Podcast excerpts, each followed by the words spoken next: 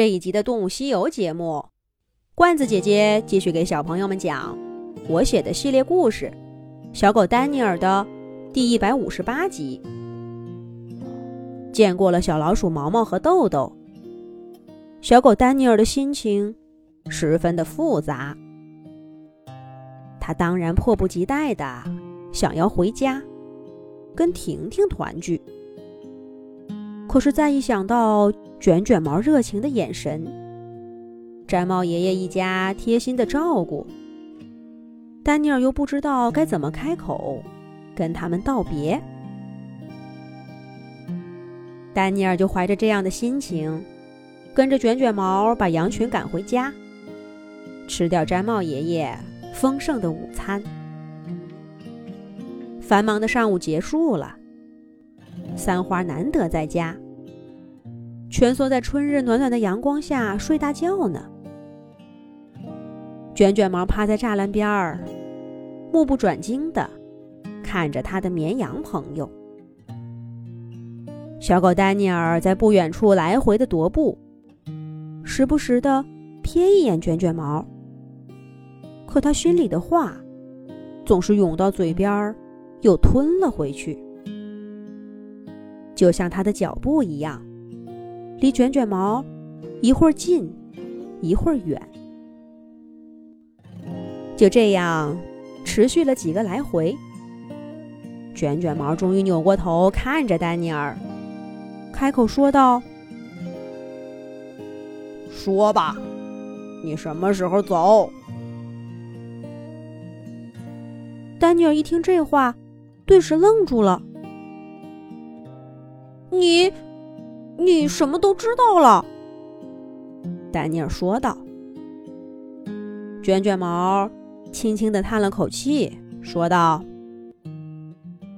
看到你去见那两只老鼠，我就猜到了。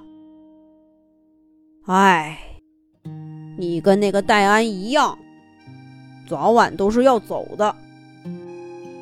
真不明白。”野外的世界就那么好吗？戴安是只棕熊，他要走；你是一只家养的小狗，你也要走。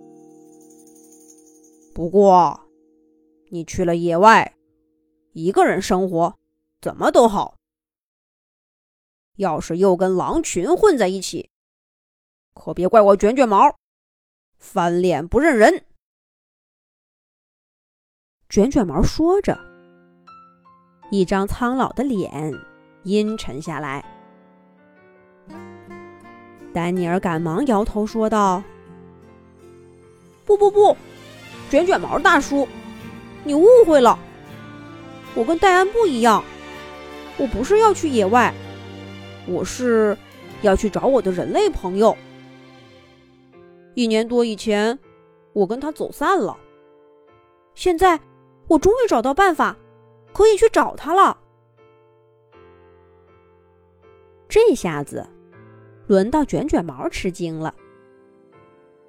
既然说开了，小狗丹尼尔就干脆坐在卷卷毛身边，一五一十的把他怎么离家出走，又怎么来到这儿，怎么找到老鼠情报网帮忙，又是为什么。跟狼群一起生活了一段时间，全都告诉了卷卷毛。一辈子都没有离开过绵羊的卷卷毛，听到这样惊心动魄的旅程，好几次都瞪大了眼睛。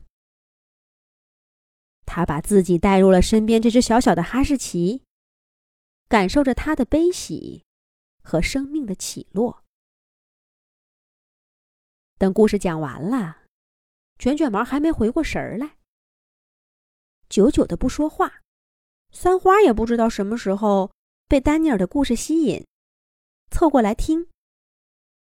这会儿呀，他用爪子扒拉着三花色的脑袋，说道：“喵，真是太有趣了，太有趣了！我也要离家出走。”看看有没有什么老鼠愿意给我帮忙的？什么老鼠见了你也得跑得远远的。卷卷毛总是不放过任何奚落三花的机会。三花也不甘示弱，对卷卷毛说道：“那也比你强，一把年纪，连牧场外面是什么样的都不知道。你懂什么？我这是忠于职守。我看你就是胆小如鼠。你这个鼠怎么不怕我这个猫呢？”卷卷毛和三花吵着吵着。觉得光动嘴不过瘾，干脆追打起来。三花哪里是对手啊？可是他反应快，迅速爬到帐篷顶，继续跟卷卷毛斗嘴。卷卷毛和三花的争吵，瞬间冲淡了离别的伤感，让这一天看上去似乎跟过去的任何一天。并没有什么分别。天高云淡，吵吵闹闹。不过，卷卷毛终究还是想起了这件事儿。他忽然不说话了，默默地钻进帐篷里，好半天才出来，嘴里面叼着一块肥美的骨头。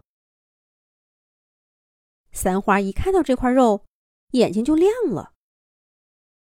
可是卷卷毛把骨头放得远远的，还摆出一副只要你三花敢上来，我就咬你的姿态。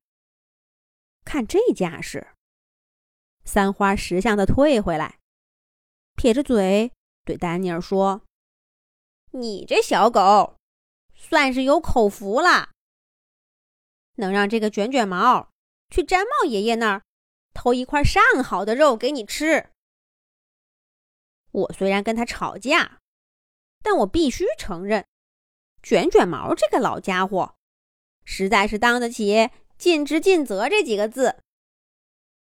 这么多年了，他也没偷偷吃过毡帽爷爷的一块肉。